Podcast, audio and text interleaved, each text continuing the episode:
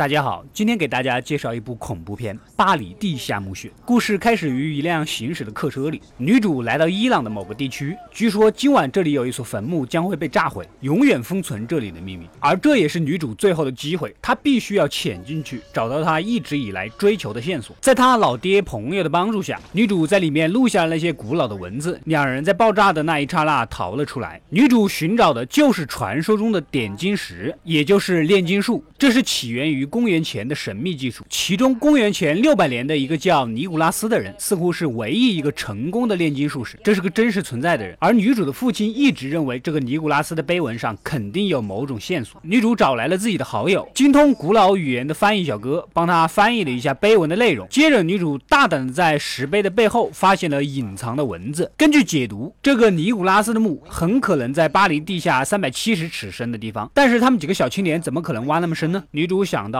巴黎地下本来就有地下墓穴。两百多年前，由于瘟疫爆发，为了卫生问题，大家决定把所有的尸体运到这个废弃的地下采石场。这里埋藏着多达六百多万具尸骨，整个墓穴长达三百公里。只要先进到地下墓穴，然后找到最靠近尼古拉斯坟墓的地方挖过去，会节约不少时间。说干就干，两人受推荐来找熟悉这个地下墓穴的小混混带路。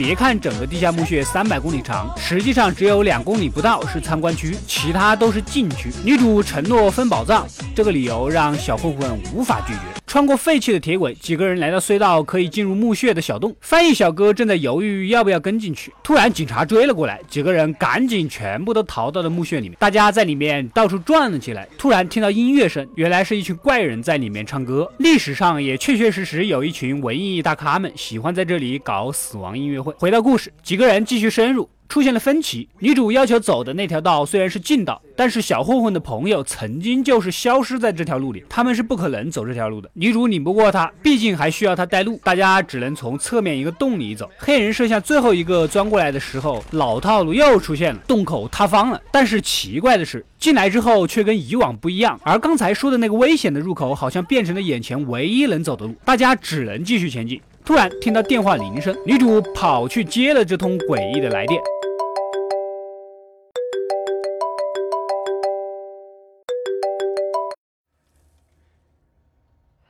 突然，小混混那个失踪的朋友又出现了，说带大家出去。虽然他样子非常诡异，但是现在的处境好像也没有其他的办法了。诡异男扒开一个井口，告诉他们，想要出去必须下去。我怎么就那么不相信呢？不管我信不信，反正他们信。下到深洞，几个人却来到了一条死路。女主发现了旁边的碑文，根据她和翻译小哥的丰富的学识，打开了一个机关门。大家进去之后惊呆了，一具圣殿骑士的尸体鲜活的躺在大家面前。关掉灯，旁边的小水池里。透着微弱的光，看来又有一条暗道。几个人钻了过去，看到大量的金币宝藏放在这里。女主可不是为了宝藏来的。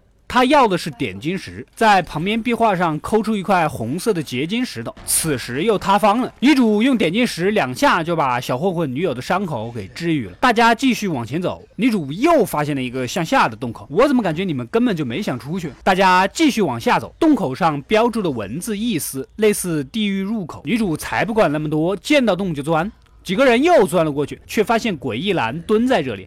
突然，诡异男袭击了小混混的女朋友，将他杀死后逃走。大家没办法，又继续前进，又来到了一个深井，又是唯一的路，不走也得走。摄像小黑突然被出现的鬼魂吓得掉了下去，摔死了。翻译小哥在骷髅堆里产生了幻觉，看到了自己溺水身亡的弟弟。小混混也看到了燃烧的车辆，就是自己害死的好友，还来不及惊讶就被埋到了土里，只露出两只脚。剩下的三个人继续往前走，突然旁边一个僵尸咬破了翻译小哥的脖子。女主想起起石碑的提示，其实点金石并不是这块石头，要想变回去，必须把手上的石头放回原处。女主没多想，赶紧往回跑。路上碰到咬伤同伴的僵尸，一巴掌将他扇到了一边。我弟妈，能不能？稍微尊重一下僵尸，女主费尽艰难，最终还是跑回了当时的石壁旁。而旁边的一面铜镜显示，其实真正的陨石其实就是她自己。这跟诞生于公元前三千年刻在罗塞塔石碑上的碑文一样的意思。明白了一切的女主又急匆匆的原路返回，又碰到了那个僵尸鬼，又一巴掌把他扇到了沟里。作为僵尸，这次真的一点尊严都没有了。女主用主观意念竟然救活了翻译小哥。三个人继续跑着，再次来到一个深井。女主告诉大家。要痛悔自己的罪，从这里跳下去。